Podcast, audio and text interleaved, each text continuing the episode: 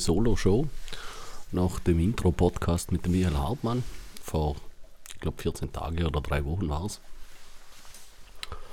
Ähm, unter dem Titel Strategie los.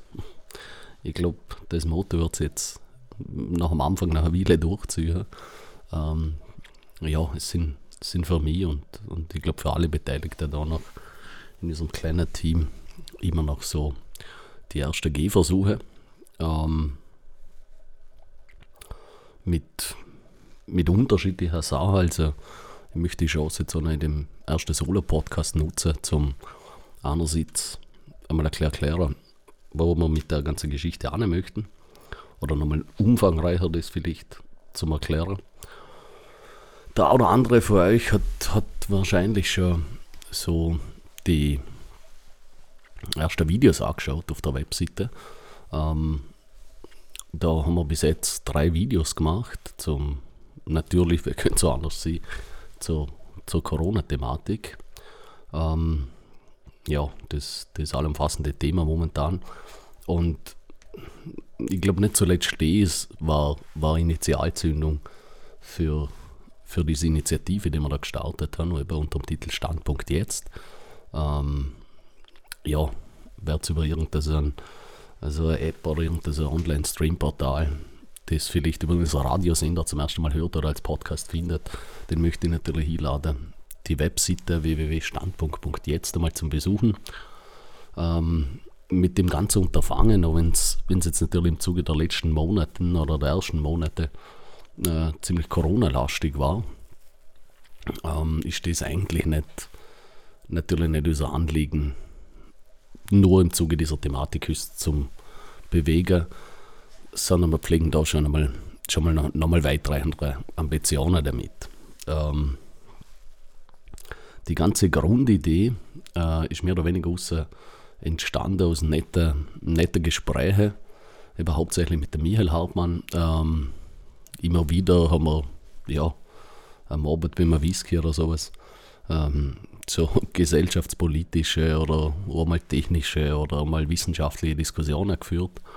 Ähm, ja, bis wir irgendwann mal zu dem Schluss gekommen sind, äh, ja, das wäre doch ganz cool, wenn wir da, da anfangen täten, einen kleinen Podcast aufnehmen. Vielleicht könnte es könnte andere Leute auch interessieren, was wir da, was wir da diskutieren und natürlich auch andere Leute, das, das im Zuge von den Gesprächen auch immer wieder passiert ist, dass derjenige dabei sind, ähm, mir genauso einladen können möchten ähm, in diese Podcast-Strecke.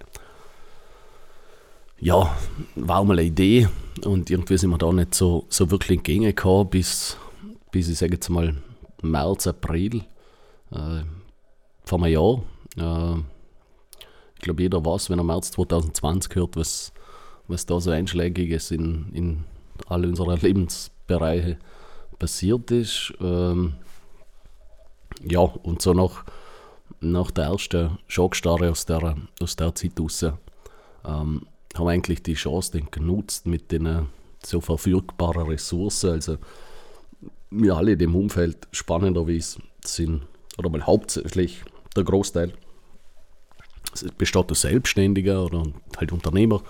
Ähm, ja, und eben in, in der Phase, so nach diesem, diesem ersten Lockdown im Frühjahr, äh, haben wir halt da ein bisschen die, die verfügbare Zeit neben dieser äh, Bewältigung der schwierigen Situation genutzt, zum, zum mehr oder weniger äh, da zum Starten.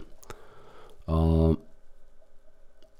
wo wir inhaltlich an mit dem? Ich glaube, das ist, das ist da das, das Relevanteste äh, für viele von euch. Und zwar, die Grundidee war das, dass wir gesagt haben, also innerhalb von diesen gesellschaftlichen Diskussionen hat sich für uns einfach auch, auch, auch immer wieder herausgestellt, dass das gerade einerseits so in der, in der medialen Aufarbeitung, wenn man es so nennen will, aber auch in der, in der Narrative, die die Politik so gern streut, schon immer wieder Verzerrungen da sind, was aber, ja, ich glaube, für sich alleinstehend nicht einmal sonderlich bedenklich ist, sondern vielmehr denn das bewirkt, dass, dass man diesen ganzen, dass man viele Themenkomplexe eigentlich gesellschaftlich äh, nicht wirklich mit Diskurs begegnet ist oder mit Meinungsvielfalt oder mit, mit der Bewertung oder der, der, ja, der Bewertung, kann man sagen, äh, von multikausalen Ursachen, sondern mehr oder weniger ist es ist so unsere Wahrnehmung gewesen, dass da einerseits äh, wenn Diskussionen aufkommt, die hauptsächlich relativ polemisch geführt wurden und andererseits das natürlich immer so ein, so ein großer Druck. Ich möchte mir fast trauen sagen, dass ein gewisses Maß an Unerträglichkeit in der Meinungsvielfalt entstanden ist und, und man auch immer gern der Leute so, so ja, Einschätzungen, Wahrnehmungen, Thematiken so als relativ einseitig und als sei es jetzt, wenn es um irgendeinen komplexen Bereich geht, der Lösung bedarf, so als einzige Lösung ähm, Dinge verkauft hat. Das war so eine Wahrnehmung, die, die eigentlich mehrere von uns am Schluss, die wir jetzt in dem Team sind, das war so Common Sense in unserem kleinen Team, dass das, das eigentlich ähm, ja, sie so veranstaltet hat. Und, und aus der Initiative draus und jeder von uns hat so, so sie, die, eigenes Themenfeld, in dem man sich jetzt ein bisschen wohler fühlt, ähm, ist denn die Idee entstanden, oder ist die Überlegung aus entstanden, was, was kann man dagegen unternehmen und, und, und wir sind dann eigentlich zum Schluss gekommen, über diesen Wirkungsradius in unserem Alltag gibt es eigentlich nur, nur zwei Varianten, die man denen begegnen kann. Und das eine ist entweder medial oder journalistisch tätig zum See oder das andere wäre politisch tätig zum See. Ähm, ja, ich glaube, so grundsätzlich mit beiden diesen Unterfangen haben wir uns nicht so hundertprozentig wohlgefühlt. Wobei nicht zuletzt durch meinen Background natürlich die mediale oder die Publizistik mir näher steht. Ähm, haben wir dann eher in diese Richtung tendiert und sind mit der ersten Überlegung gestartet, was, was wir da machen könnten und, und wie wir es machen könnten. Die Themenkomplexe, die wir da aufschaffen, also vielleicht zuerst zu diesen Themenkomplexen und dann später zu, zu der Art und Weise. Ähm, die Themenkomplexe, die wir aufschaffen möchten, sind eigentlich oder finden ihren Ursprung ich glaube, weitgehend oder in vielen Bereichen natürlich im, im intellektuellen oder wissenschaftlichen Ursprung. Ähm, setzen aber immer diesen Anspruch, dass, und ich glaube, darum wählen wir sie aus, natürlich ein hoher gesellschaftlicher, ich nenne es jetzt mal Impact oder Einfluss ähm, haben.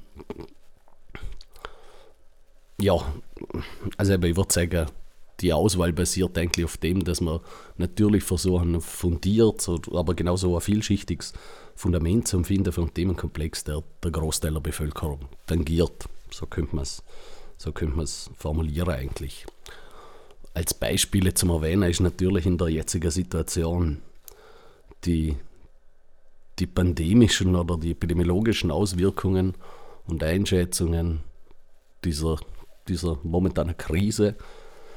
Ich kann das Wort schon nochmal hören, aber ja, der, dieser momentane Krise ähm, und nicht resultiert aus dem, also ich glaube, der, der gemeinsame Nenner, der, der sich da weiterziehen wird wahrscheinlich, sind eigentlich, ja, ich würde sagen, ist dieses Themenfeld der, der Public Health, also Gesundheitsthemen, wenn man es wenn jetzt ein bisschen saloper formulieren möchte, ähm, wird sicher einer dieser Themenkomplexe sein, mit dem wir uns auseinandersetzen möchten. Da. Ähm, über das raus gibt es natürlich gewisse technologische Themen, ähm, die sich den, den paaren mit, mit anderen, sei es wissenschaftliche oder gesellschaftspolitische Themenkomplexe. Also das kann einmal, kann einmal in die Richtung gehen, erneuerbare Energien oder, oder Elektromobilität ähm, im technologischen Umfeld. Können es Fragestellungen sein, wo jetzt ich persönlich als sehr relevant betrachte, das ist, das ist dieser Themenkomplex der Datensicherheit oder Datenschutz, genauso die Monopolisierung von Daten, Cloud Computing und so weiter. Ähm, dem bin ich hier ein bisschen näher. Andererseits sind es aber auch ein eher soziologische Geschichten, ähm, klassisch gesellschaftspolitische Geschichten. Ähm, das kann auch mal was juristisch sein. Also, ja, ich glaube, man hört da eh schon raus, dass grundsätzlich der Themenkomplex recht breit ist. Ähm, ja, und wir würden schauen, wo, wo es am Ende vom Tag die Reise anführt. Ähm, weil wir einfach der Überzeugung sind, dass das, was eigentlich subtil mit dem mittransportiert wird, das eigentlich Wichtigere ist oder ja, mindestens die gleiche Relevanz genießt, Relevanz genießt, als wir das Themenfeld selber. Und, und das bringt mich eigentlich zum zweiten Punkt, oder ja, würde sagen zum, zum Hauptpunkt dieses Unterfangens von Standpunkt jetzt. Das ist die Art, wie wir das aufschaffen möchten.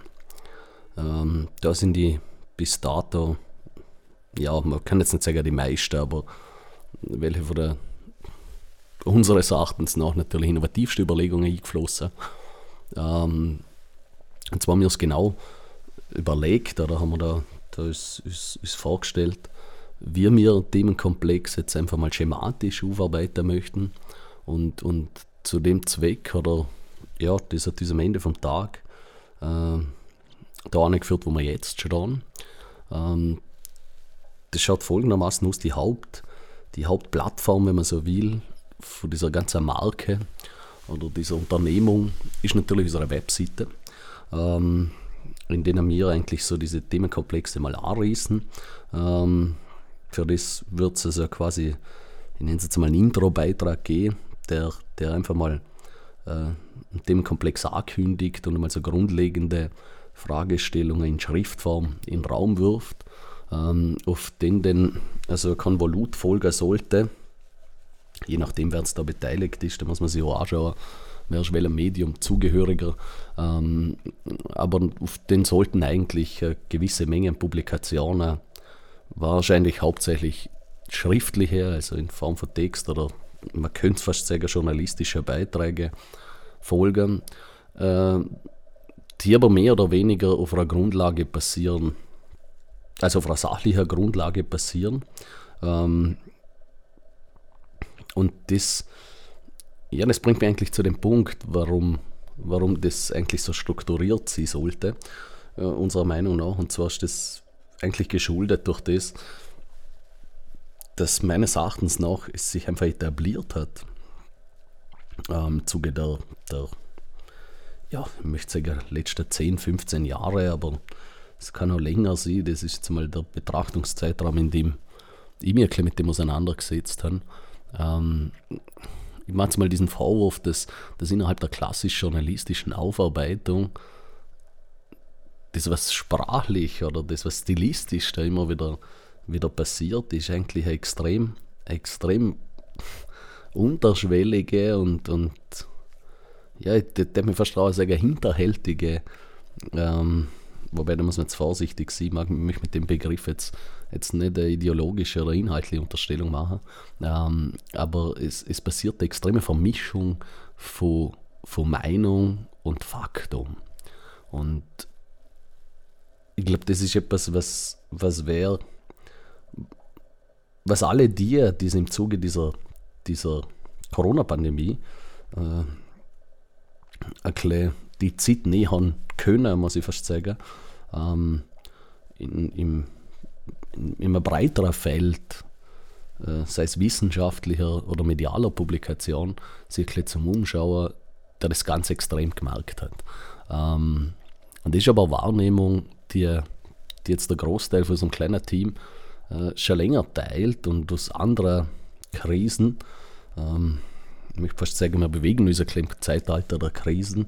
Ähm, wir sind von der Finanzkrise in die, in die Flüchtlingskrise, in die Terrorkrise, in die Umweltkrise bis zur Corona-Krise haben wir uns die letzten die letzte Jahre bewegt. Ähm, inwieweit das alles Krisen waren, haben wir uns mal dahingestellt, aber faktisch ist ähm, im Zuge dieser, dieser, ich möchte fast sagen, Stilisierung von, von gewissen äh, Themenkomplexe äh, ja, ist es mittlerweile en vogue geworden, so Meinungsmache und, und, und, und Fakten oder sachliche Aufarbeitungen strategisch relativ gekonnt zu vermischen. Und ich sage das einerseits nicht einmal, also nicht einmal in allen Fällen, vielleicht nicht einmal in der meisten Fällen als Absicht, sondern es ist schlichtweg der Art der Aufarbeitung, der Struktur der Aufarbeitung geschuldet. Ähm, und in vielen Bereichen sicher am Leser, der nicht, nicht vermag, das zu trennen, was, was jedem von uns passiert. Ähm, natürlich auch so die quantitative Dynamik, wenn, wenn mehrere Publikationen in großer Frequenz, also so ein gewisses Narrativ prägen. Ähm, ja, eigentlich resultierend aus der Wahrnehmung muss es immer zu dieser strukturellen Überlegung kommen, wie vorher gesagt, ähm, dass wir mit hauptsächlich äh, schriftlicher Publikationen einmal in dem Komplex anrissen, äh, dem wir gewisse, ich glaube in, in gewisse äh, wissenschaftliche Felder würde man sagen, ja, äh, Grundlagen vermitteln, ähm, die den weitgehend aber nicht ähm, das ist vielleicht auch interessant für den Hörer. Ähm, ein kleiner Einblick dahinter. Äh, diese Publikation von den Grundlagen dient natürlich nicht nur ähm, zur Publikation, sondern ist meines Erachtens noch genau darum wichtig, weil für, für denjenigen von uns, der sich diesem Themenkomplex annimmt, äh, natürlich auch eine große Lernkurve damit assoziiert ist.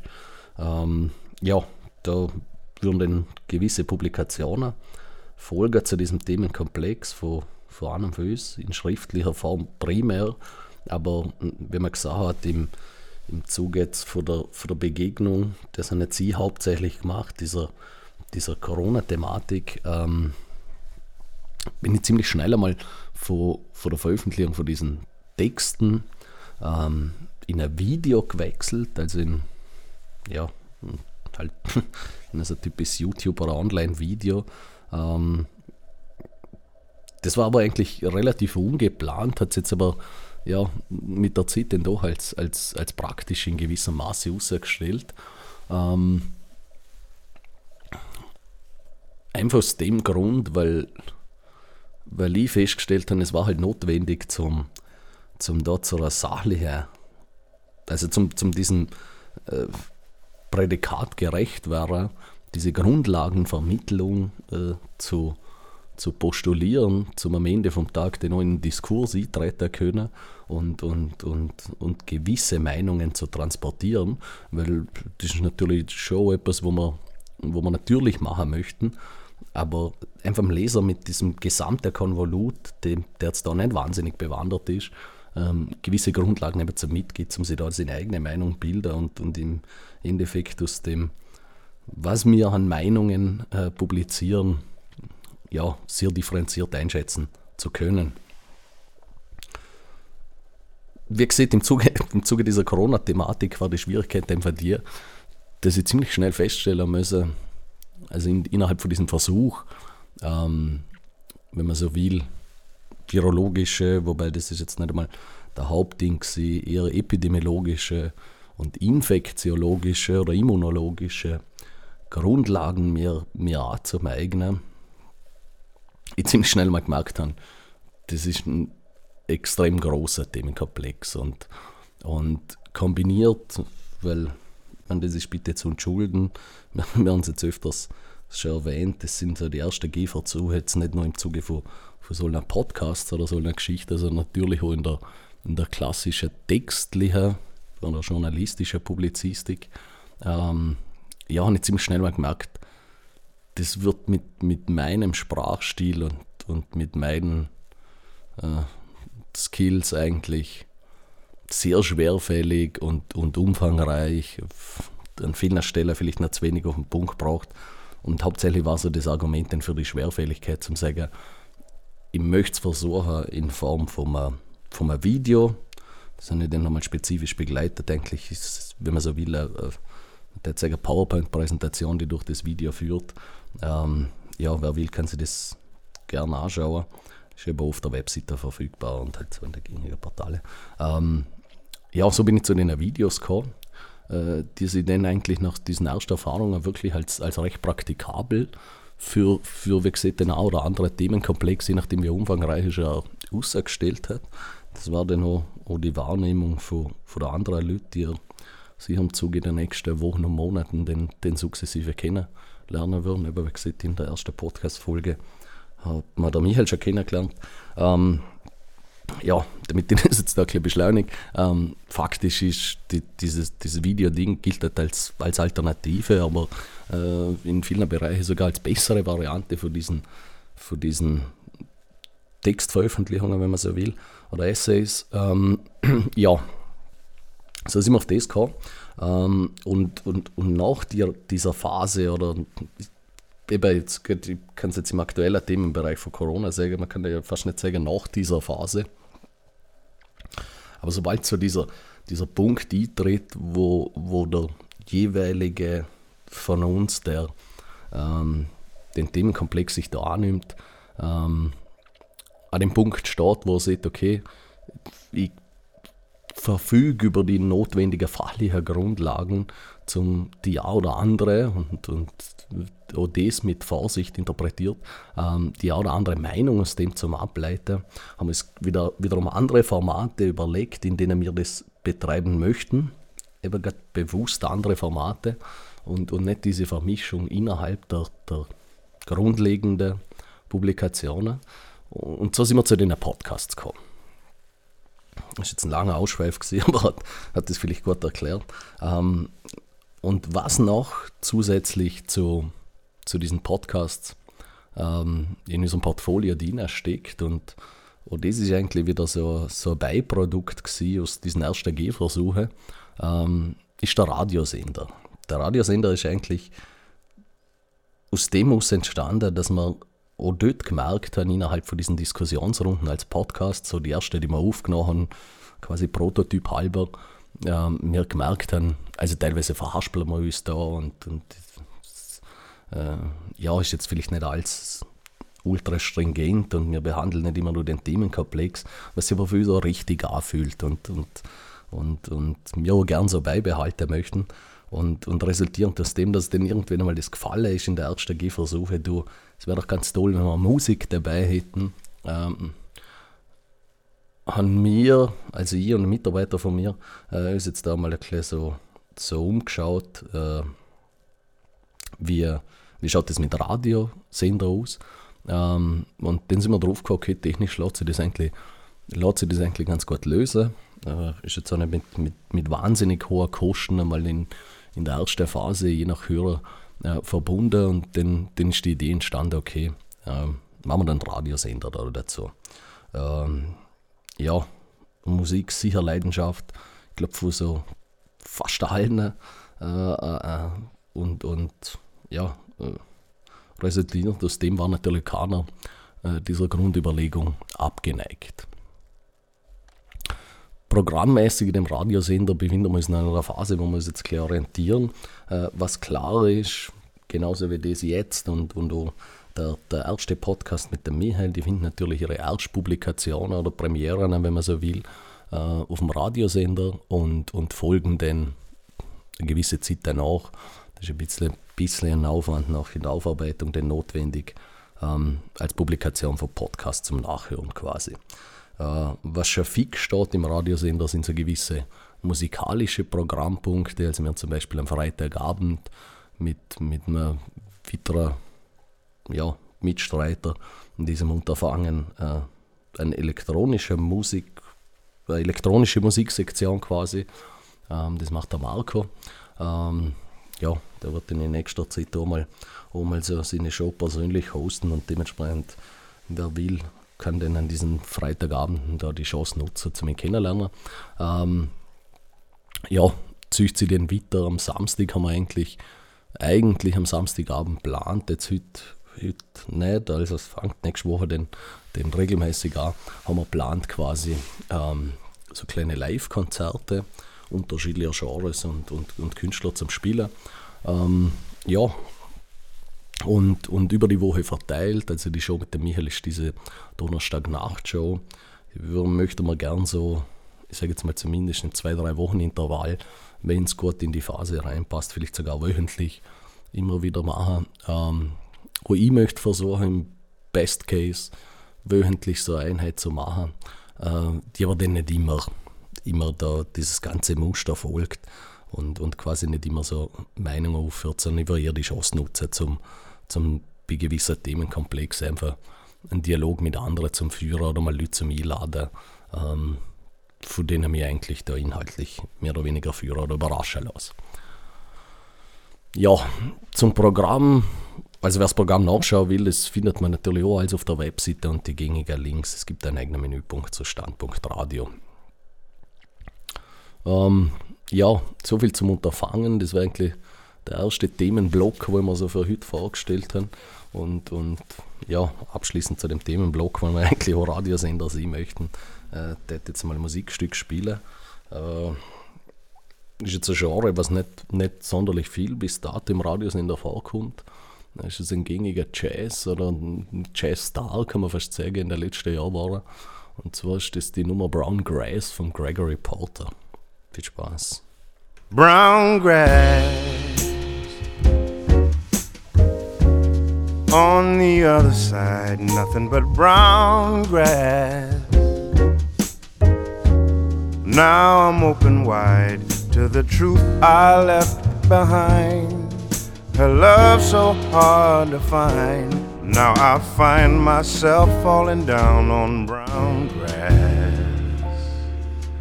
Now I find myself rolling round on brown grass brown grass. On the other side, nothing but brown grass. Now I made a mess of the life I had with you in search of something new. Now I find myself falling down on brown now I find myself rolling round on brown grass. Why didn't I know that she was a essential part of me? I thought that I needed to find me and I needed to be free. Why didn't I know that she was all that I would ever need? I looked at the distant view and thought it was for me. But now I know it was just brown grass. On the other side, nothing but brown grass. Now I'm open wide to the truth I left behind. Her love so hard to find. Now I find myself falling down on brown grass. Now I find myself rolling round on brown grass.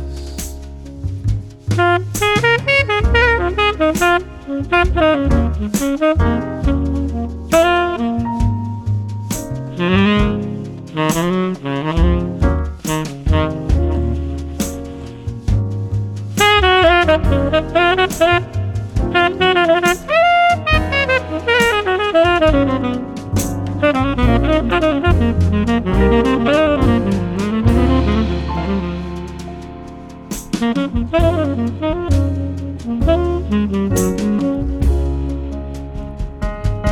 didn't I know that she was a essential part of me? I thought that I needed to find me and I needed to be free. Why didn't I know that she was all that I would ever need? I looked at the distant view and thought it was for me. But now I know it was just brown grass. On the other side, nothing but brown grass. Now I'm open wide to the truth I left behind. A love so hard to find. Now I find myself falling down on brown. Now I find myself rolling round on brown grass. Now I find myself falling down on brown grass.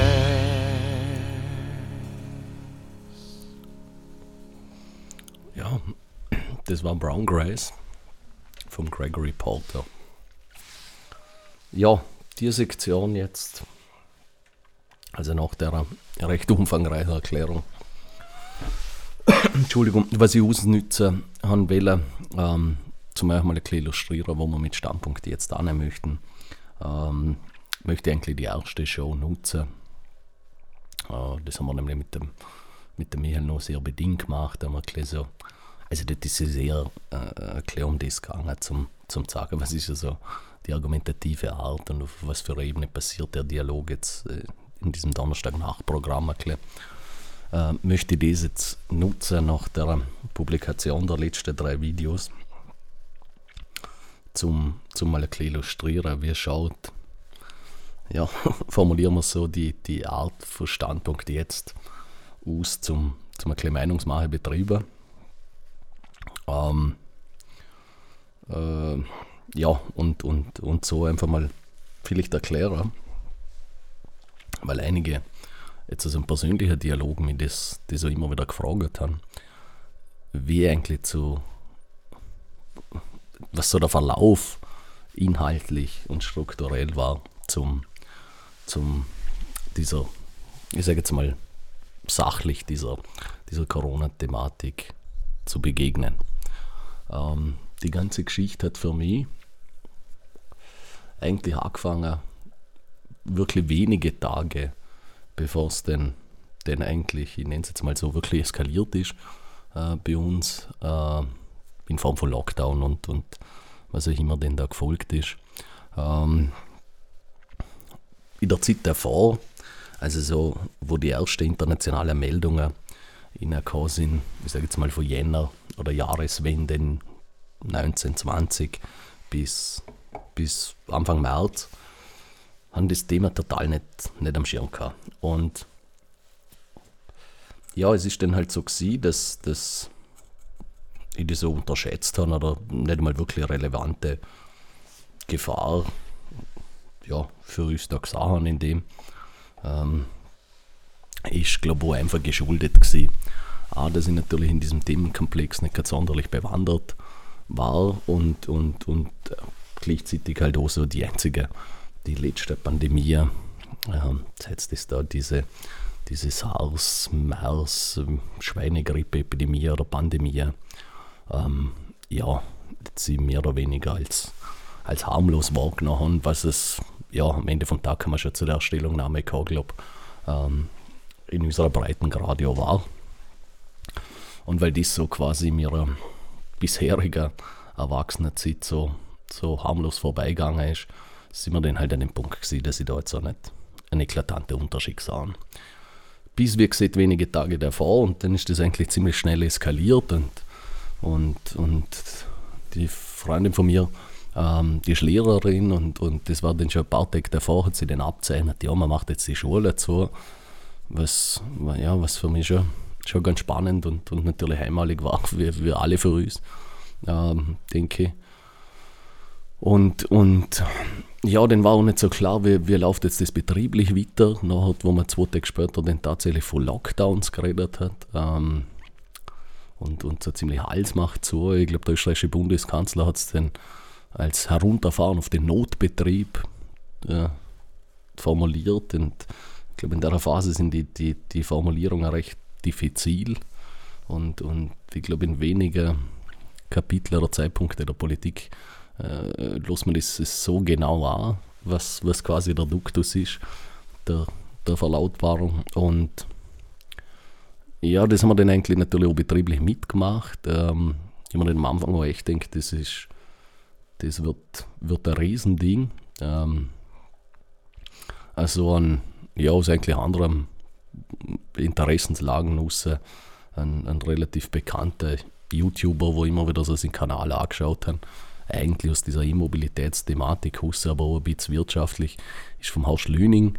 Ähm, ja, und der hat dann da, das war dann gerade ja, so in und um ein Lockdown, haben wir dort dann also zu diesem Themenfeld von ihm also einen YouTube-Beitrag und ein Video angeschaut, äh, in dem der ja wirklich wahnsinnige, äh, muss fast sagen, apokalyptische Prognosen abgegeben hat. Ähm, ja, und weil er bis dato, nicht in allen Bereichen, aber in, in, in vielen, seine Einschätzungen eigentlich recht geschätzt haben, hat mich das dann schon mal entsetzt. Und, und, und so die erste, äh, ich möchte so sagen, bei mir persönlich, fast spanische Reaktion äh, ein bisschen ausgelöst, ähm, in der man einfach mal überlegt haben, wie, wie entwickelt sich das gesundheitlich, also zu dem Zeitpunkt rein gesundheitlich, jetzt so innerfamiliär. Es war für mich eine Phase, wo man zum ersten Mal illustriert hat, wie es zum Beispiel dieses aus, aus humanitärer Sicht, dieses Geschehen auf Intensivstationen und, und, und äh, ja, wo trotz eigentlich einschlägiger Erfahrungen im, im persönlichen Umfeld mit, mit onkologischen Erkrankungen und so, ja, war das denn doch viel näher. Und ja, das war, war Wochenende eigentlich. Ich glaube, das müsste rückdatiert zu der 14., 15. gewesen, äh, März. Und, und in der Woche darauf, äh, unser Büro ist bei mir, also quasi ist ein Stockwerk im, im Privathaus oder eine Wohnung in diesem Privathaus, wo, wo eigentlich auch die Firma äh, so ansässig ist. Und ich bin dann natürlich schon der Folgewoche im Büro gewesen und habe dann dort eigentlich über, ja, über so ein, ein kleines Ärzte-Netzwerk, zu dem ich Zugriff habe, ist dann ziemlich schnell einmal, das war, ich glaube, so der 17. oder 19. Jetzt bitte nicht, nicht auf jedes Datum festnageln. Ähm, so genau haben wir es jetzt nochmal rausgesucht, bin ich dann zu, zu einem Schriftstück gekommen. Das war also ein Strategiepapier, das, das hauptsächlich um, um Mathematiker der TU Wien erstellt wurde. Und das war so eigentlich die erste fachliche Publikation, wenn man so will. Äh, natürlich mathematische und nicht epidemiologische im, im eigentlichen Sinn oder von Epidemiologen geschriebene Einschätzung. Ja, kurz und lang bin ich zu dem Papier gekommen. Das Papier, also relativ früher, und das Papier war dann eigentlich auch, man kann sagen, Woche später, also kurz vor Ende März, eigentlich so die Tischvorlage für diese unglaubliche Aussage retrospektiv gesagt vom, von so Politiker, eigentlich primär vom Bundeskanzler, wo man von mehr als 100.000 zusätzlichen, zusätzlichen, bitte, ich muss das wirklich betonen, Sterbefällen geredet hat. Und was mir, ohne mir jetzt da wirklich was anmaßen zu wollen, mir ist im Zuge dieser Publikation also wieder, ich habe das überraschend gefunden. Das ist eigentlich von, so einer Ebene eine von der, also so Schnellpublikationen, Studien in einem gewissen Themenkomplex natürlich schon kennt. Ähm, es ist schon ganz schwer, Studien zu lesen. Das habe ich in diesem, in diesem Jahr relativ gut gemerkt, nach, nach darum ich sagen, hunderten Stunden ähm, inhaltliche Auseinandersetzung mit, mit dieser Thematik. Ähm, ja, das war so der, einer von wenigen Kontakten mit eigentlich Publikationen auf, auf so einem Niveau. Und eben ohne jetzt da was anmaßen zu wollen, die war nach meiner Wahrnehmung wirklich sehr schlecht und, und unfundiert, vieles nicht begründet. Ähm, bei gewissen Parametern, wenn ich, wenn ich die zu dem Zeitpunkt selbst schon vergleiche, also ich natürlich diese Tage gleich genutzt, um zum jetzt da mal erklären, mathematische, also die Mathematik erklären als Anker, weil da, da habe ich ja, durch die Schulbildung noch ein bisschen was mitgekriegt ähm, an, an verwertbarer Grundlagen, die jetzt da am Anfang gleich geholfen haben. Ähm, und dann habe ich schon gemerkt, also da, da wird mit Annahmen operiert und, und Berechnungen angestellt, die sich so so wahrscheinlich nicht, nicht etablieren können, aber es war ganz schwer natürlich zu mir, wie etablieren sie sich. Ähm, und das ist dann ein gewisser Zeitraum, ich sage jetzt mal so bis Ende März, äh, ins Land gestrichen und, und, und das hat sich dann ziemlich gleich mal abzeichnet, äh, ja, dass eigentlich die epidemiologische Entwicklung dieses Modell, also eigentlich unglaublich, aber um, um Faktor ja, fast 50 äh, falsifiziert hat. Und ja, spannenderweise war ich zu dem Zeitpunkt wirklich der Wahrnehmung, also ich, möchte es jetzt eigentlich so weiterführen. Äh, es hat sich dann eigentlich ziemlich schnell einmal, ziemlich schnell einmal ähm, so dargestellt, dass die, die Situation die war, dass ähm, immer mehr Daten natürlich hingekommen sind, unterschiedlichster Art, wenn man so will. Ähm, ich bin auf immer mehr Wissenschaftler gestoßen, äh, die bis dato davor aus diesem Feld der Epidemiologie eigentlich nicht kennt haben. Ähm, ja, und, und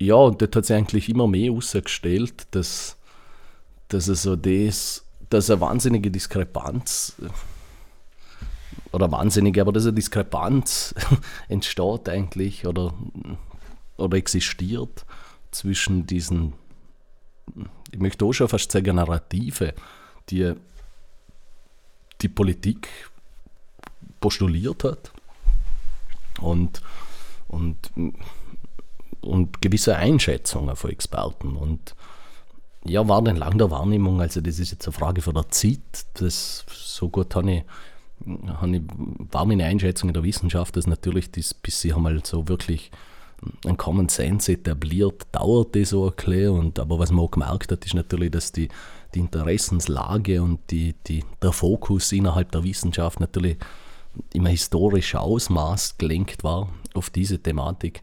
Und, und ja, resultierend aus dem war der Meinung, okay, zu, zu einer wirklich eklatant anderen Einschätzung, wie hoch auch sie auch immer sein mag, ähm, müsste man da in der ja, relativ kurzen Zeitfenster von, von einigen Wochen kommen und, und war dann eher so in der Phase, das gleichzeitig, weil natürlich die Erkenntnis und die war, äh, dass die Einschätzung jetzt auf die persönliche Gefahr oder die Gefahr im Umfeld, äh, die nicht mehr besser einordnen können, äh, schon immer noch natürlich als relevant wahrgenommen, aber besser einordnen können. Und so hat sie einfach rauskristallisiert oder ja, hat sich die Meinung bildet, das stabilisiert sich. Wir kommen da zu einer anderen Einschätzung und, und die Fallzahlen sind ja sehr solide gesunken. Ähm, wir haben natürlich Maßnahmen in eine, in, in eine ja, abklingende Virensaison äh, implementiert und, und was extrem geholfen hat. Und ja, haben wir den eigentlich mehr oder weniger schon fachlich ein bisschen zurückgelehnt, haben den immer wieder mal äh, Publikationen, einzelne Studien angeschaut, auch mal Interviews von, von Leuten, wo ich gemeint habe, okay, denen, das ist quasi das Plausible, oder, äh, weil sie recht fundiert wahrgenommen haben und, und, und das waren ja, muss man ehrlich sagen, Leute, die, die eine hohe Reputation genossen haben. Also das, das hat sie dann recht leicht, auch wenn ich keine Vor Vorkenntnisse von vielen von denen kann, hat sie aber dann leicht recherchieren lassen, was, was quasi das Standing von denen innerhalb dieser Themenkomplexe ist. Und, und mit jedem Tag, wo das, das eigentlich weitergegangen ist, ich der Wahrnehmung, dass, dass in der öffentlichen Kommunikation und in der politischen Kommunikation eigentlich genau das Gegenteil passiert. Äh, das ist immer mehr eskaliert und, und, und ja, auf Basis von dem bis dato vorherrschenden epidemiologischen und virologischen und immunologischen Grundverständnis und, und wo ich mal die Grundlagen hineinkachen und, und, und, und mit denen auf Bewertungen von, von eben gewissen Experten gestützt haben. Ähm, ja, ist mir dann schon den Punkt gekommen, wo, wo ich dann eigentlich schockiert war, insoweit, wie sich diese Schere, wenn man es so nennen will, immer weiter auseinandergezogen hat. Und, und man natürlich dann in anderen Themenkomplexen da ein bisschen genauer recherchiert hat oder die Zusammenhänge versucht hat zu erkennen, ähm, dann auch im, ja, die, die Qualität im Umfeld der Berater angeschaut, geschaut, was für Modellierungen eben wie wie eigentlich auch dieses Initialpapier da, da in Umlauf sind und, und ja, dann einfach zur Wahrnehmung kam, dass das, was der Leute kommuniziert wird und dann noch ausgelotet haben, im, im persönlichen Umfeld, das, was also die Wahrnehmung von der Leute ist, die, die Gefahr und die Tragweite tatsächlich nach meiner, meiner damaligen persönlichen Einschätzung schon massiv überinterpretiert. Was aber an der Stelle zum Erwähnen ist, ist natürlich nicht, und ich glaube, viele von, wenn das einer hört, eigentlich grundsätzlich also da passieren ja ganz, ganz interessante, ich möchte fast sagen, psychologische und soziologische Phänomene.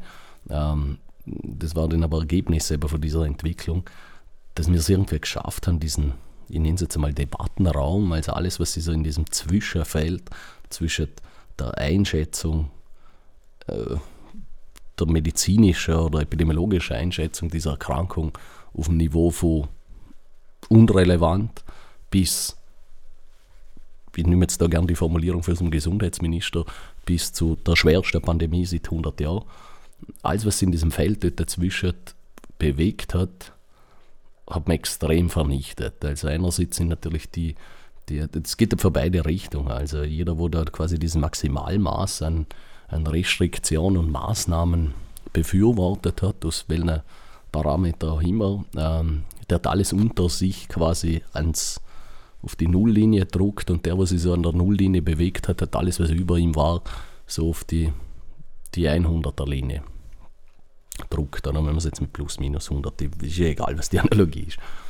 Ähm, ja, faktisch war halt das, das die Wahrnehmung, dass, dass eigentlich so dazwischen Nummer viel existiert hat und ja, ganz, wie gesagt, interessante psychologische und soziologische Phänomene da meines Erachtens noch auftreten sind. Und das Narrativ hat sich nicht noch geändert.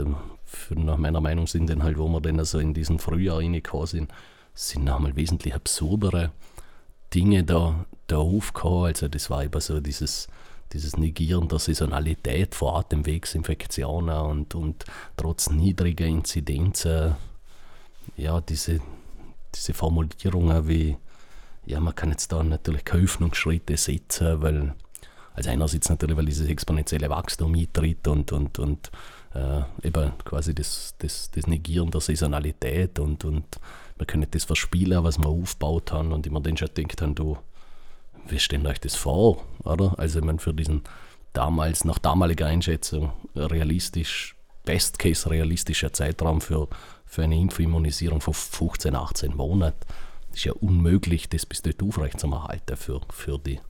Und, und spannenderweise war meine Wahrnehmung dann auch die, dass diese, und, und ich meine, das war für mich Gott sei Dank sicher nicht, nicht auf, auf der schlimmeren Seite für die Population, aber dass diese, diese Aufarbeitung oder Einschätzung der, der Kollateralschäden, wenn man so will, dieser Maßnahmen einfach schlichtweg ja, möchte jetzt sagen mal am positivsten formuliert, sehr stiefmütterlich stattgefunden hat.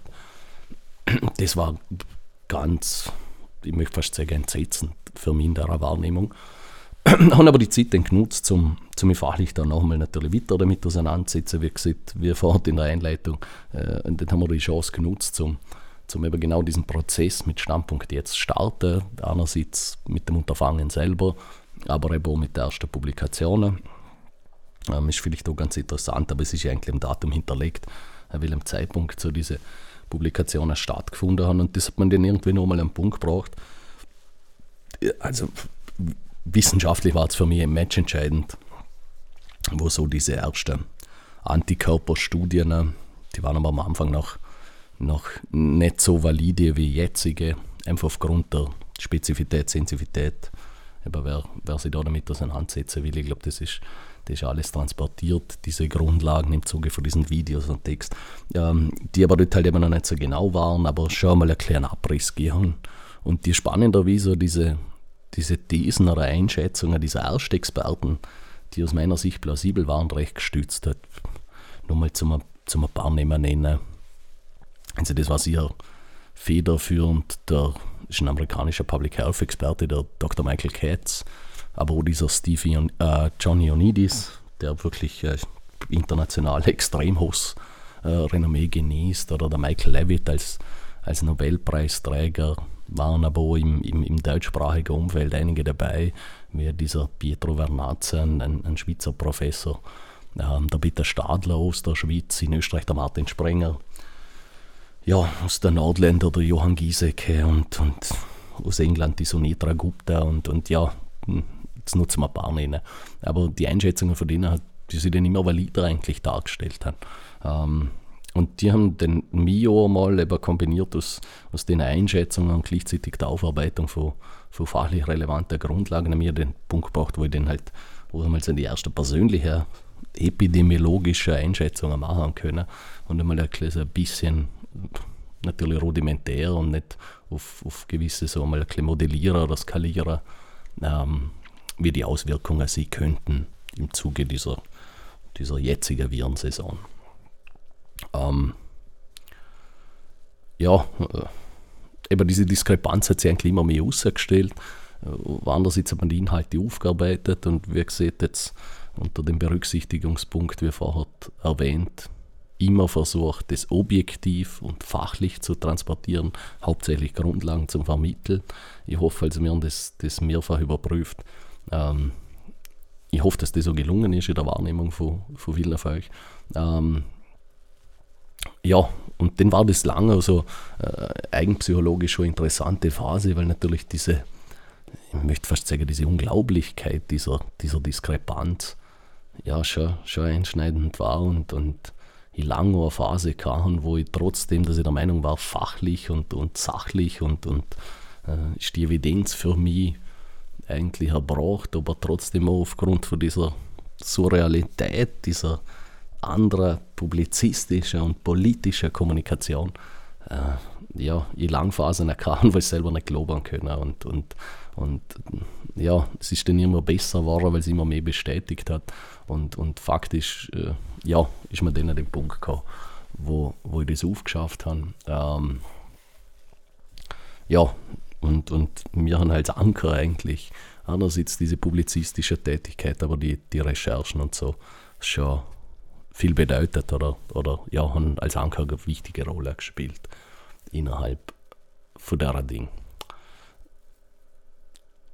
Was die Wahrnehmung ist, also ich, ich glaube, jetzt bin ich in einer Phase, wenn stilistisch, äh, wo, wo jetzt nicht vielleicht so direkt in dem Ausmaß nach Meinungsmache klingt, äh, wie man sich darunter vorgestellt hat. Aber ich glaube, das, das ist nochmal eine Introsektion, die ganz wichtig war.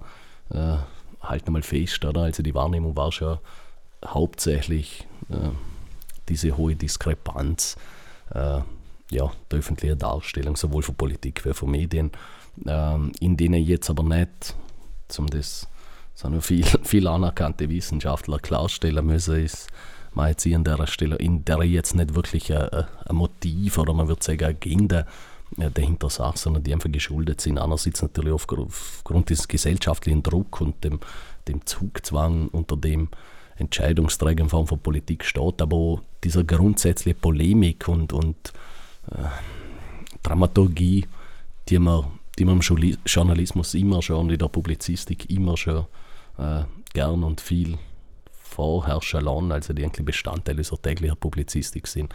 Ähm, ich glaube, die zwei Sachen haben sie da rausgestellt innerhalb von so einer Krise als wirklich recht unkompatibel. Im Sinne von dem, dass, dass, dass natürlich die öffentliche Wahrnehmung und Einschätzung schon extrem eskaliert ist und, und überzogen war. Und da hat sich auch Kapitel ins nächste nicht gesteigert. Oder? Also ich möchte jetzt, jetzt mal nur zu mir, zu mir orientieren an, an, an der politischen Aussagen. Oder? sind schon wahnsinnige Highlights dabei gewesen. Also über dieses Maß dieser zusätzlichen bis zu 100.000 zusätzliche Sterbefälle oder ähm, diesen Aussagen wie Infektionskette mit der, mit der Flex ja, unterbrochen wäre vom Innenminister und, und jeder wird jemanden kennen, war ja ein Highlight, jeder wird jemanden kennen, der an Corona verstorben ist. Man ist selbst nach jetziger Einschätzung, also ihr müsst jetzt gerade mal ausrechnen, ähm, da haben wir bei circa 9 Millionen Einwohner, sind jetzt schon Willen und gemacht. Gehen wir gerade mal eine Sekunde und sieben. Da müsste ja jeder jetzt, ja schon ein privates Umfeld von ca. 1270 Personen besitzen, und das im erweiterten Sinn, ähm, dass dieses Adjektiv zutrifft oder, oder diese Einschätzung zutrifft, oder? Ähm, ich kann mich auch noch erinnern, wie, wie der Sportminister gesehen hat, oder logischerweise entsteht ein persönlicher Abstand aus 20 Metern beim Joggen. Also es resultiert aus diesem, diesem Mindestmaß. Ähm, es hat der Gesundheitsminister im Sommer die Aktivität von Rhinoviren, also da ist man dann schon teilweise vor, jetzt mal Wissenschaft neu erfinden. Die Aktivität von Rhinoviren hat er als bedenklicher Indikator gesehen für, für die jederzeit steigende äh, Aktivität von Coronaviren. ja, es ist dann in, umso mehr im Sommer sind und in die Urlaubszeit, wo dann ja eh einiges gegangen ist, Gott sei Dank, ähm, ist dann das Virus mit dem Auto gekommen und, und, und am Schluss waren es dann die, die, die Versprechungen, dass es keine zweite Lockdowns geben wird und dazwischen hat man dann mal Licht am Ende des Tunnels gesagt. Also ich glaube, wer so retrospektiv, da gibt es natürlich andere Experten und wo da politisch affiner sind, aber wer so diese, diese ich glaube, die Aussage oder die, die Einschätzung, dass die, die politische Kommunikation eine Katastrophe war, wird, wird diesem Ausmaß, also aus fachlicher Sicht der Katastrophe, wird diesem Ausmaß bei weitem nicht gerecht. Mm. Ja, äh, das vielleicht einleitend so von der, von der rudimentären Wahrnehmung. Ähm, fachlich vielleicht äh, machen wir nochmal eine Einschätzung in, in einer Sektion, also in für mein geplanter Zeitfenster dann ein bisschen Luft. Möchte aber noch mal eine kleine Verschnaufpause allen gönnen. Und zwar mit dem nächsten Song, wenn wir so schön über Österreich und unsere, unsere Wahrnehmung dahin äh, geredet haben, möchte das Lied weit, weit weg vom Hubert von Geusern jetzt mal spielen. Viel Spaß wünsche ich.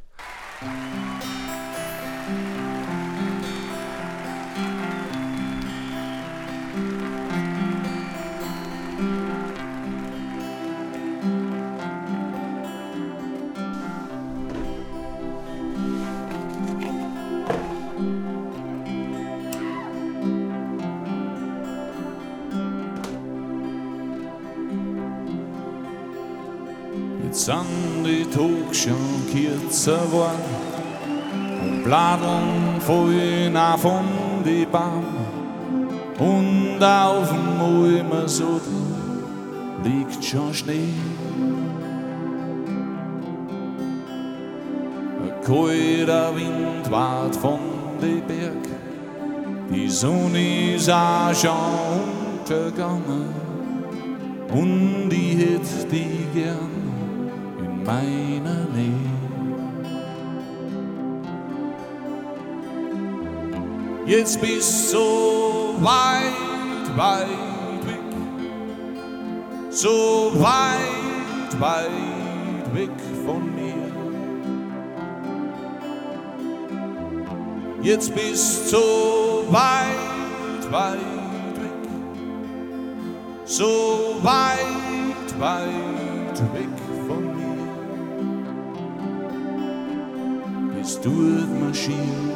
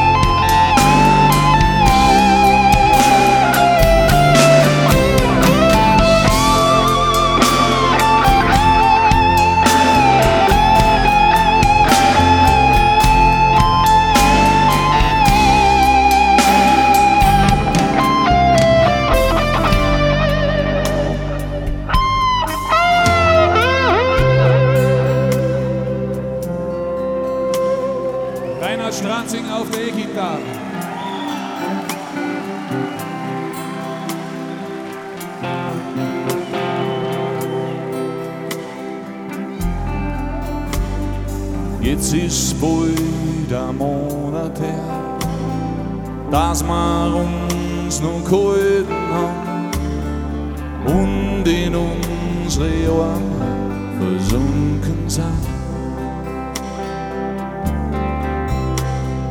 Manchmal ist mir gestern was und manchmal wieder eine Ewigkeit und manchmal hab ich Angst, das war der Traum. Jetzt bist du weit, so weit, weit weg von mir. Jetzt bist so weit, weit weg, so weit, weit weg von mir. Jetzt bist so weit, weit weg, so weit,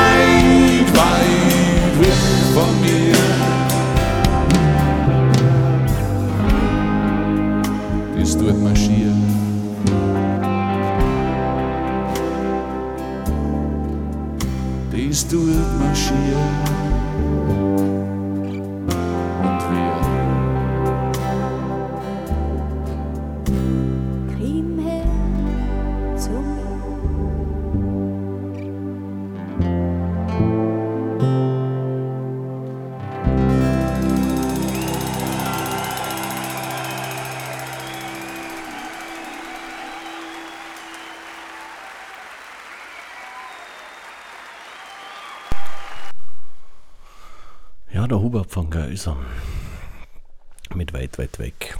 Ähm, ja, wie vorhin angekündigt, letzte Sektion, vielleicht nach äh, Nutzer zum, zum nochmal ein paar weitere Einschätzungen zu machen zu der Thematik. Wie gesagt, die Hauptwahrnehmung war, war jetzt gerade in diesen, also chronologisch sind wir jetzt vielleicht in diesen Sommer-Herbstmonaten angekommen oder Anfang, Ende Sommermonaten und da war die Wahrnehmung schon über diese diese teilweise unfassbare Diskrepanz ähm, ja, zwischen gewisser wissenschaftlicher Einschätzung und meines Erachtens nach waren das wirklich Common Sense Einschätzungen.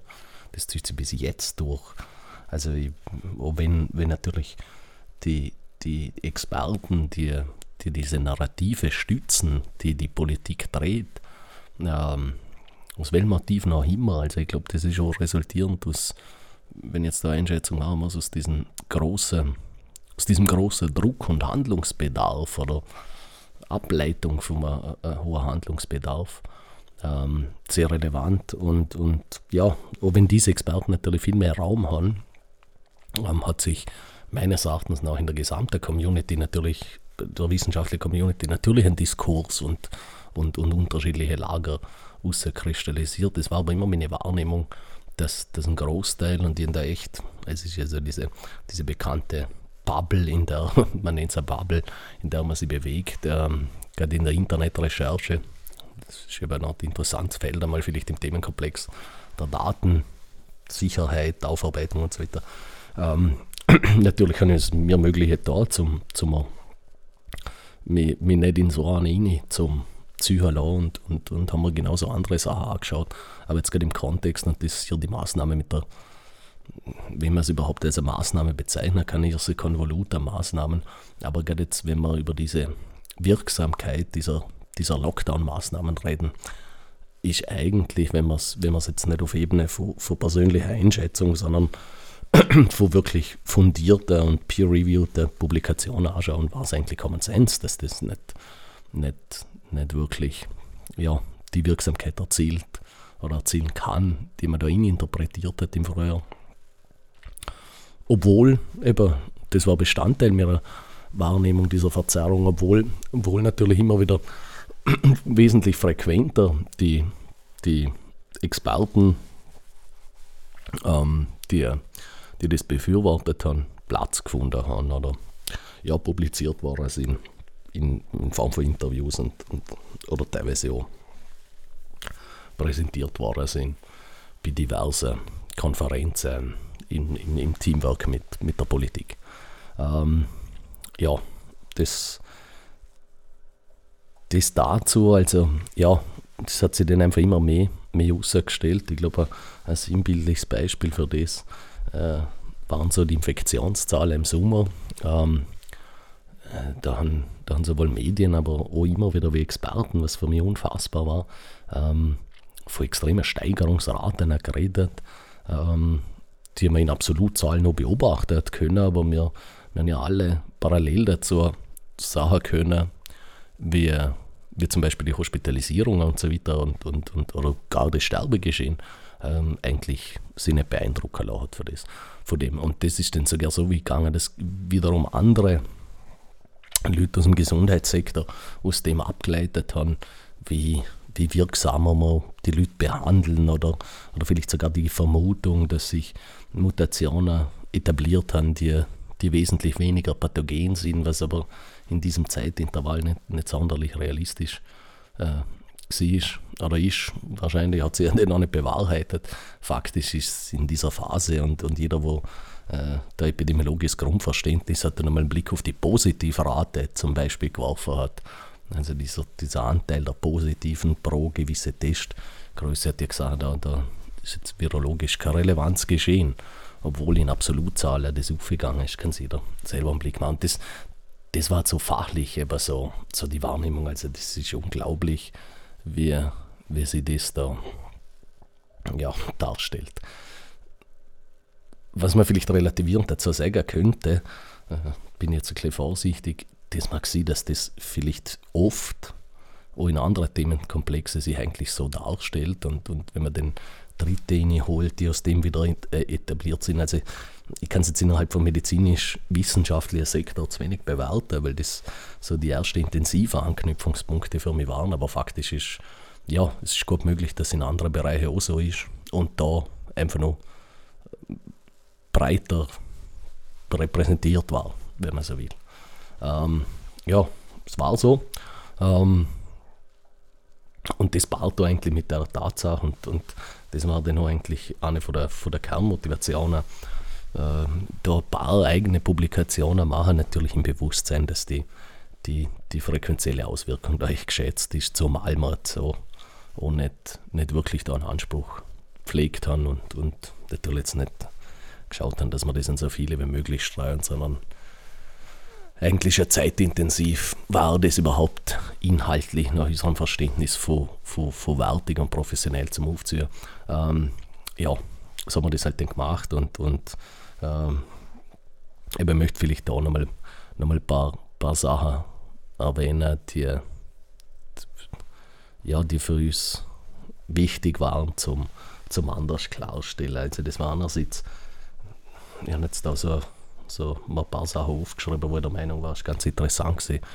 Äh, oder wo der Meinung war, es war insoweit interessant, dass das ein großer Indikator war oder ein großer, äh, ja, eine große, äh, teilweise Themenkomplex oder eine große Eigenschaft, die, die, die dazu beiträgt hat, dass diese, diese Wahrnehmung sich so so polemisiert hat. Und das ist, das ist in der Anfangsphase meines Erachtens nach wissenschaftlich die nicht oder ja, fachlich die nicht klare Aufarbeitung von diesem Unterschied dieser Case Fatality Rate, dieser Fallsterblichkeit und der Infektionssterblichkeit zum Sie.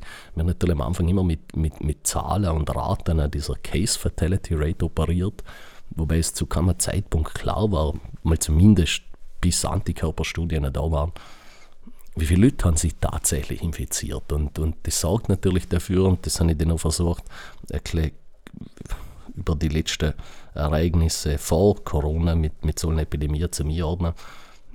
Das ist Standard in, in, in der Bewertung bei sowas, wenn ein als Pathogen, als ein Erreger auftaucht, dass man natürlich die, die, die Fallsterblichkeit überschätzt. Äh, einfach resultierend aus dem Ding, weil am Anfang, mir fallen natürlich am Anfang nur die schweren Verläufe auf und ich, ich, ich kann nicht bewerten, wie viele sind tatsächlich im Hintergrund infiziert. Und, und da hebt man natürlich, aber dass man das jetzt mal gerade von politischer Sicht äh, sieht, da nicht natürlich sich auf das, das stützt, äh, hätte man schon diese Einschätzung machen können, weil man gesagt hat, okay, jetzt gerade Kinder oder junge Erwachsene sind jetzt natürlich schon signifikant weniger und, und bis zu einem gewissen Altersbereich, wo dann wirklich ins, ins mittlere Erwachsenenalter, stritten jetzt die Wissenschaftler darüber, aber ob jetzt das 50 ist oder 65 oder was auch immer, aber in einem gewissen Bereich ist es sogar eklatant aufgefallen, dass gegenüber anderem Infektionsgeschehen wie, wie dem durchschnittlichen Grippegeschehen die Auswirkung niedriger zu sein scheint. Und, und das waren schon so Indizien gewesen, um sich, zum sich ein bisschen zu tasten. Die hat man nicht genutzt. Man hat natürlich mit diesen Fallsterblichkeiten operiert, die sie dann, ja, nachher, wo Antikörpertests da waren, natürlich schon anders etabliert haben. Ich glaube, wer das jetzt auch in, in, in frequenterer Leitmedien verfolgt hat, ähm, der hat den, kann sich vielleicht erinnern an diese Publikation und die Studie, man hat dann auch versucht, sie zu verreissen. Äh, ist aber dann durch Peer Review gegangen und, und, und war eigentlich eine grundsolide Studie, die viele andere so gerne von der Tendenz her in, in die andere Richtung korrigiert haben, ähm, war diese Studie von Hendrik Streeck. Ähm, das war so die erste im deutschsprachigen Raum Antikörperstudie mit der Infektionssterblichkeit von 0,37 und die war ja eigentlich Faktor 10 gegenüber dem damaligen Narrativ oder der damaligen Einschätzung der Case Fatality Rate. Ähm, also man hätte so sagen können, eine Dunkelziffer 10, die ist, ist jetzt einmal mit Vorsicht zu genießen, die lässt sich nicht überall übertragen ja, hat schon, schon einen relevanten Unterschied illustriert und, und war meines Erachtens da eines von den Kapitel, wo eben sagen, wie verzerrt diese Wahrnehmung war. Ähnlich hat sie so verhalten mit diesem ganzen, ich nenne es jetzt mal Verständnis von Wachstumsprozesse. Ähm, eine gängige Methodik, das haben wir auch mal mit einem kurzen Kapitel im ersten Video aufgeschafft, um so epidemiologische Modellierungen zu machen, ist dieses sogenannte Sire-Modell. Ähm, und, und das ist davon ausgegangen, auf das haben sie zum Beispiel unter anderem auch bei diesem Strategiepapier die Mathematiker aus Wien da gestützt und, und sind aber davon ausgegangen, dass sich eigentlich da diese Wachstumsrate kontinuierlich steigert, also so mit exponentielles Wachstum eintritt bis zu dem Zeitpunkt der Herdenimmunisierung und, und, und äh, auch in dem Beispiel, das Modell ist natürlich theoretisch nicht falsch, faktisch ist aber aufgrund von vielen Eigenschaften ähm, also da, reden wir jetzt über Homogenität und Immunisierte, was auch immer. Ähm, faktisch verhalten sie sich in der Natur nicht so. Das hätte man auch beobachten können aus allen anderen ähm, Epidemien, die wir so kennen, die jährlich auftauchen oder auch aus historischen Beobachtungen von, von nennen wir es historischen Grippewellen oder Pandemien, wie auch immer. Ähm, das war so das und resultierend aus den zwei Parametern, dieser, dieser Überschätzung dieses Infektionsgeschehen oder auch Überschätzung dieser, dieser Infektiosität. Ich glaube, das haben wir ja in der Bevölkerung gemerkt, oder? Im, im, März hat ja jeder denkt, also das ist ja sehr gern, nehmen wir dieses, was in der Öffentlichkeit extrem war, das Parkbank-Beispiel, oder? Da waren ja Leute tatsächlich der Wahrnehmung, wenn sie auf der Parkbank sitzen, auf der zuvor nicht im direkten Kontakt, aber zuvor ein Infizierter gesessen ist, gibt es ein relevantes Infektionsrisiko und so weiter. Das, also das sind absurde Züge. Züge natürlich angenommen teilweise. Und, und resultierend aus dieser zwei Sachen, ähm, ja, sind wir natürlich zu, zu Überschätzungen gekommen, die, die eklatant waren. Wirksamkeit von Lockdowns, wie gesagt, oder? Die Studienlage ist relativ breit mittlerweile.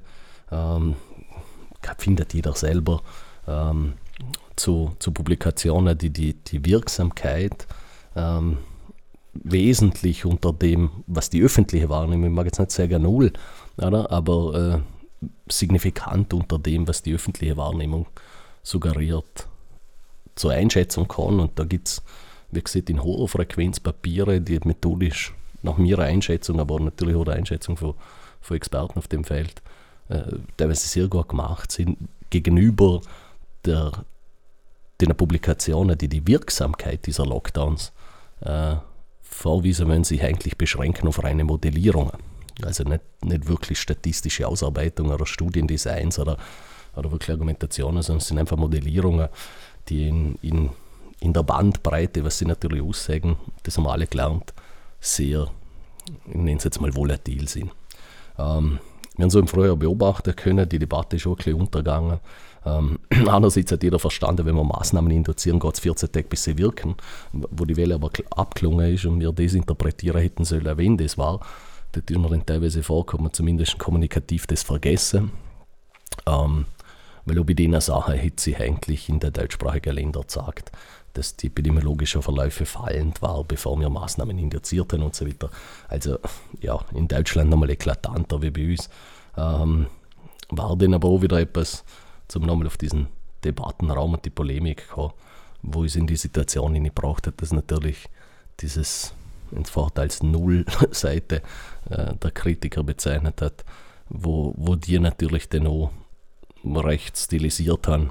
Ähm, ja, ist einfach die Schwierigkeit durch die ganze Dinge auch gewesen, dass natürlich äh, diese einerseits meines Erachtens nach fachliche Verzerrung natürlich auch zu einer Meinungsverzerrung und am Ende vom Tag natürlich auch zum, zu einer Gesellschaft oder im Diskurs zu einer, zur Dynamik geführt hat, die ja sehr schwierig ist. Ähm, ja, zum vielleicht ein paar Einschätzungen machen. Ich meine, wir werden, ich sicher noch in der einen oder anderen Shows das Thema wird das noch nicht ganz loslassen können. Nicht zuletzt einmal sich mitten in, in einem breiten Konvolut an Maßnahmen befinden.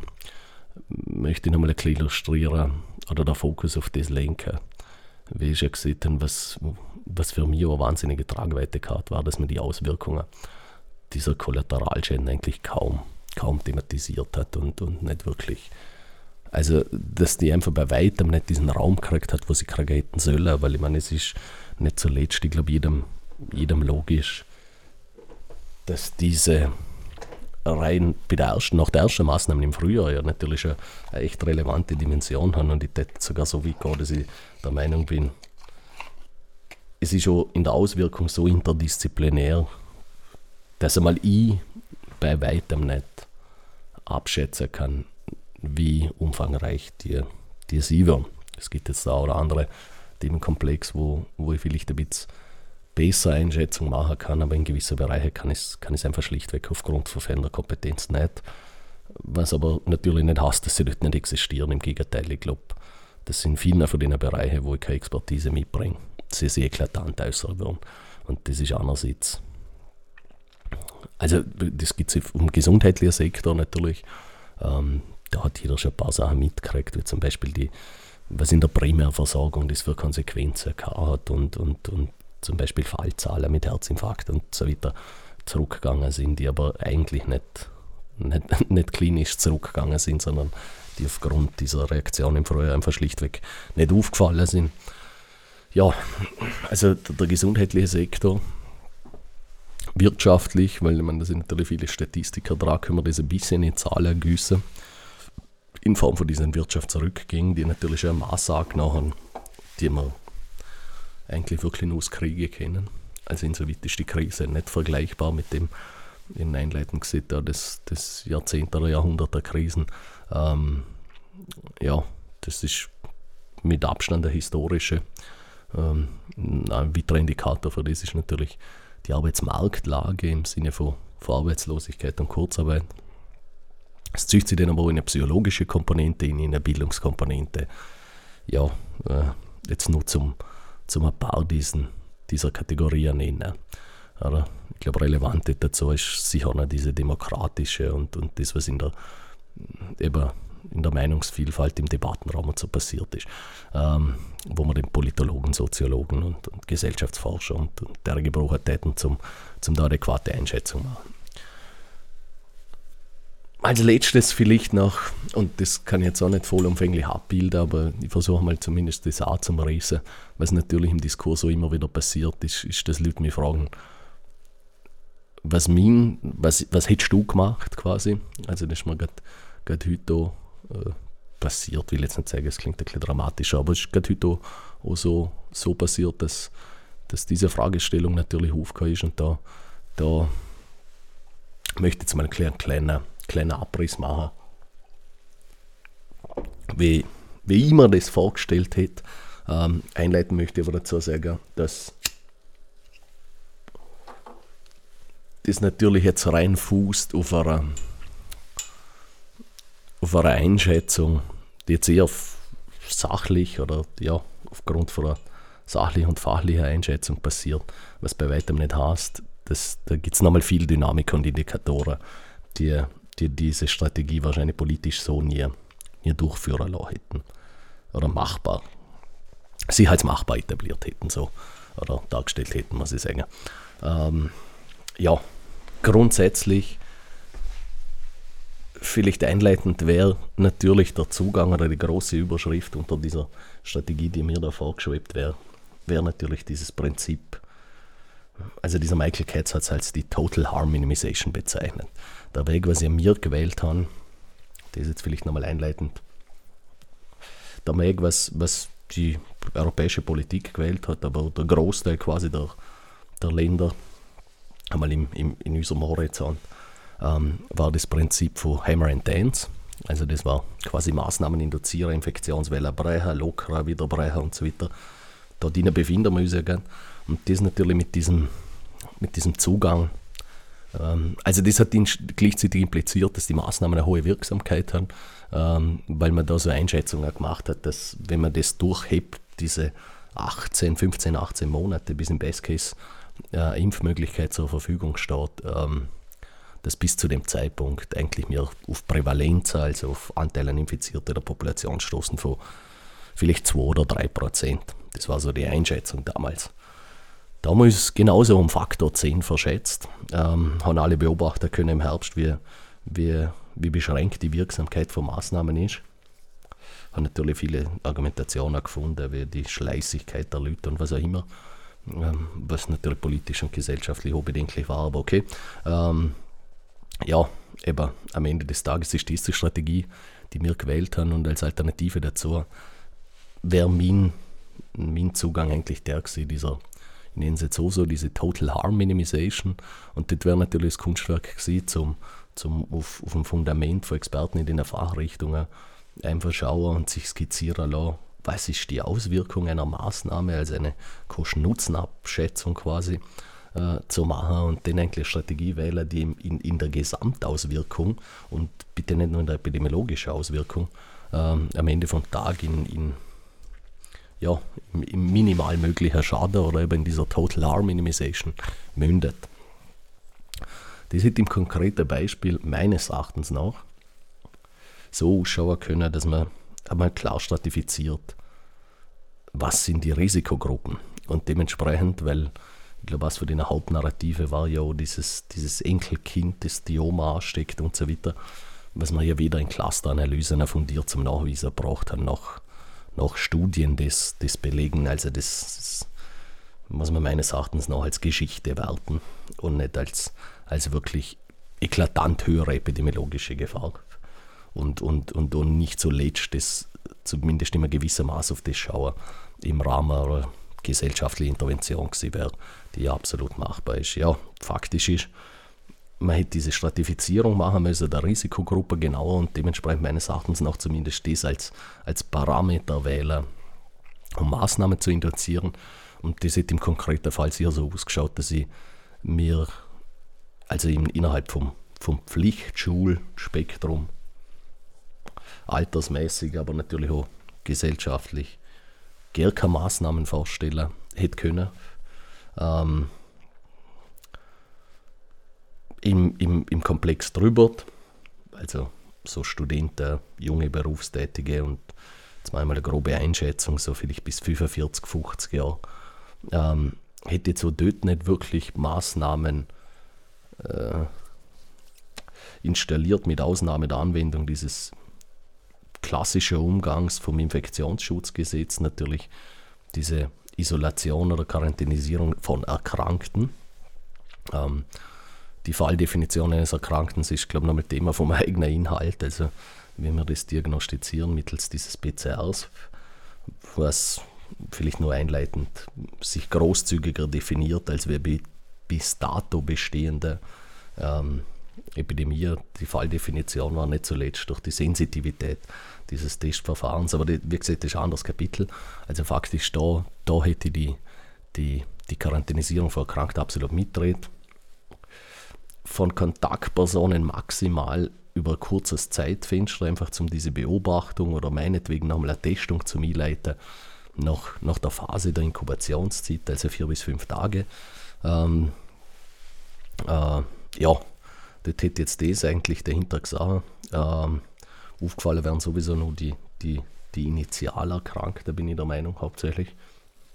Hätte im ganzen Spektrum die, die Machbarkeit dieses Contact Tracings aufgrund vom administrativen Volumen in meinen Augen überschaubarer gehalten.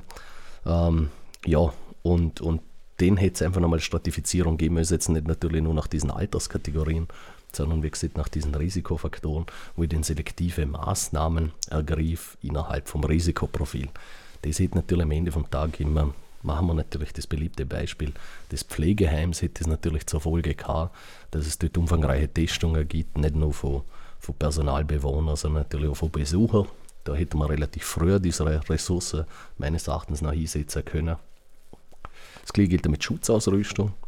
Ähm, ja, züchtet sie dann aber auch weiter auf diesen Sektor der Heimpflege ähm, und nicht nur 24-Stunden-Pflege auf professioneller Ebene, sondern genauso, äh, von denen wir extrem viele haben, also das, was wir aus dem Gesundheitssektor, von denen wir extrem viele Fälle haben, wo, wo Privatpersonen, also wo quasi die Tochter, die Mama oder wie auch immer äh, betreut, äh, da hätte es genauso meines Erachtens nach gute Strategie braucht, die, die das adressieren.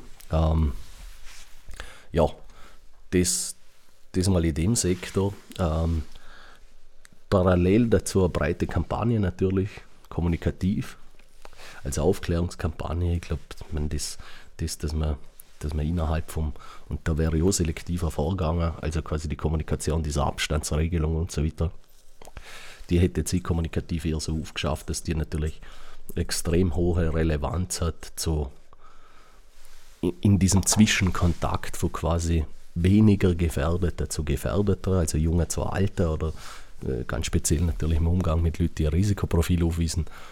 Ja, äh, und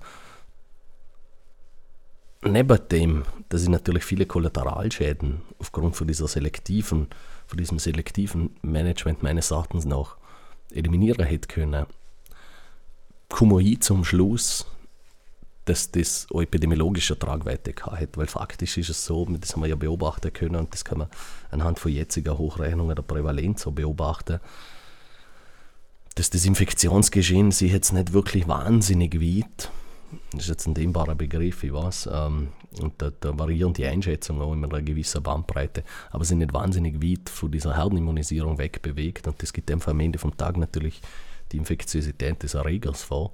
Ähm, und ich hätte natürlich durch das, also ich möchte versuchen, dass man sich mal in die Richtung das bewegt, was, was in der öffentlichen Wahrnehmung nicht das äh, passiert ist. Jeder Immunisierte in der Population ist eigentlich ein Infektionshemmer, genauso wie jeder nicht immunisierte unter dem Fall, dass er sich infiziert, ein Infektionstreiber ist.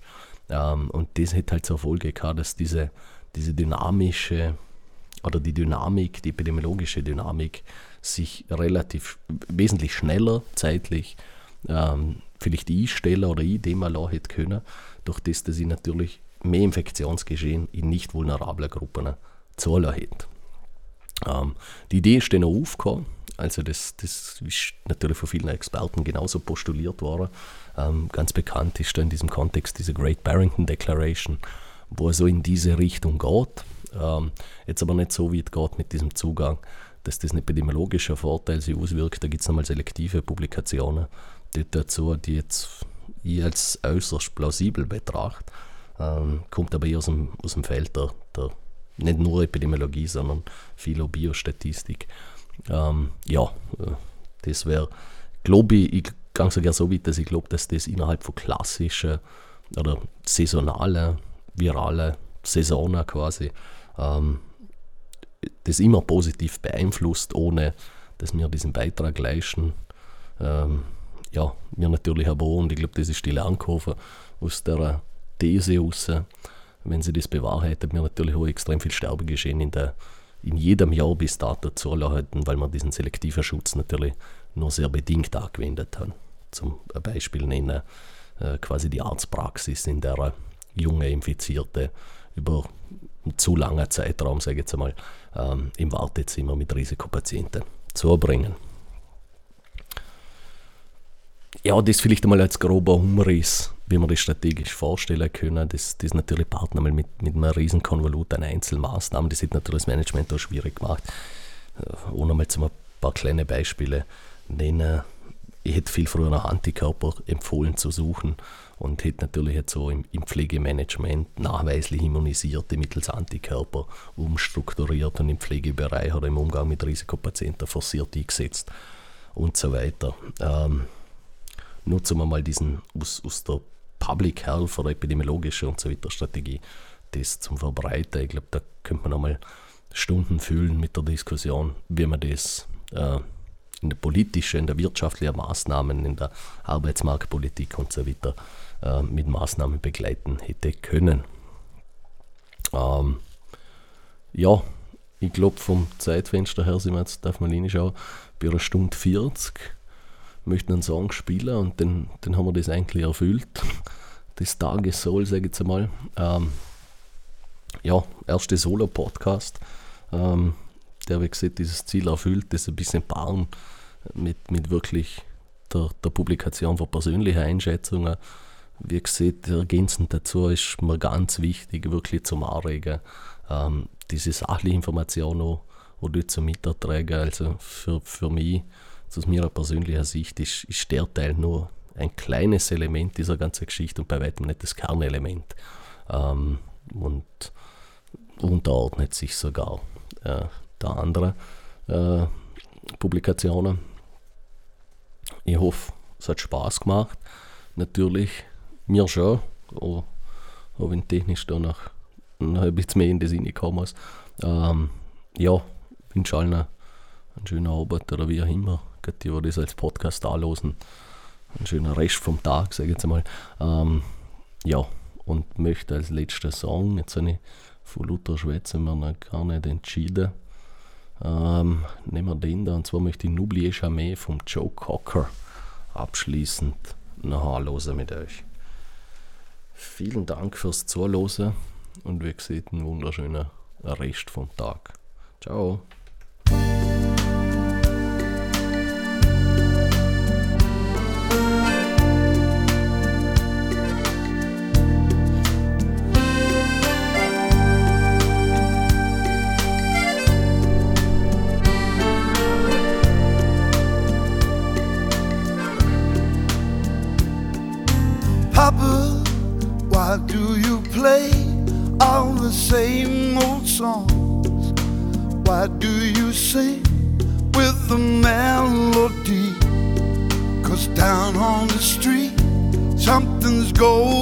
On.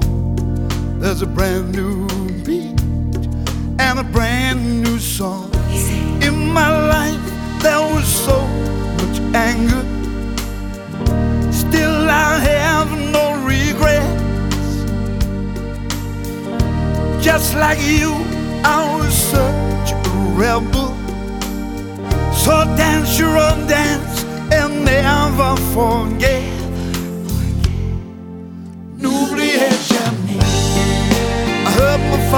Say, every generation has its way. I need to disobey. N'oubliez jamais.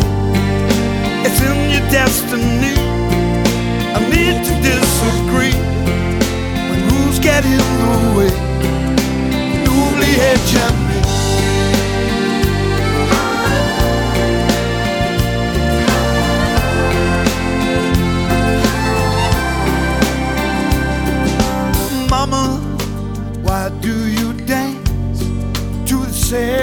Songs? Why do you sing only harmony? Cause down on the street, something's going on. There's a brand new beat and a brand new song. In my heart, there's a young girl's passion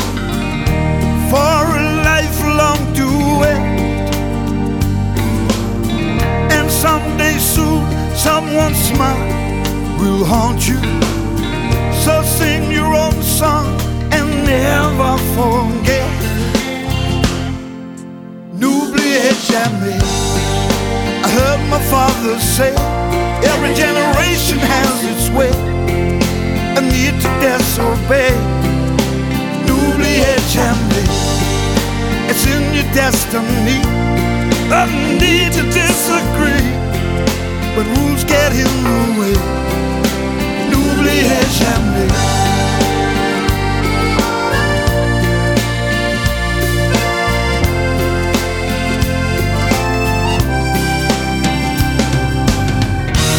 What is this game? Searching for love or fame. It's all the same.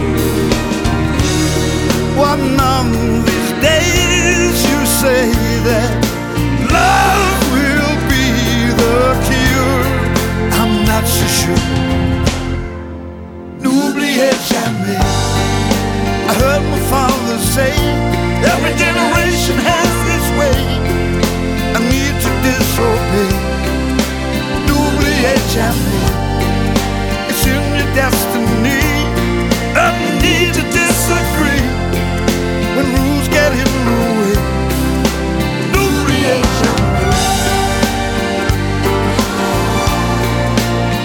just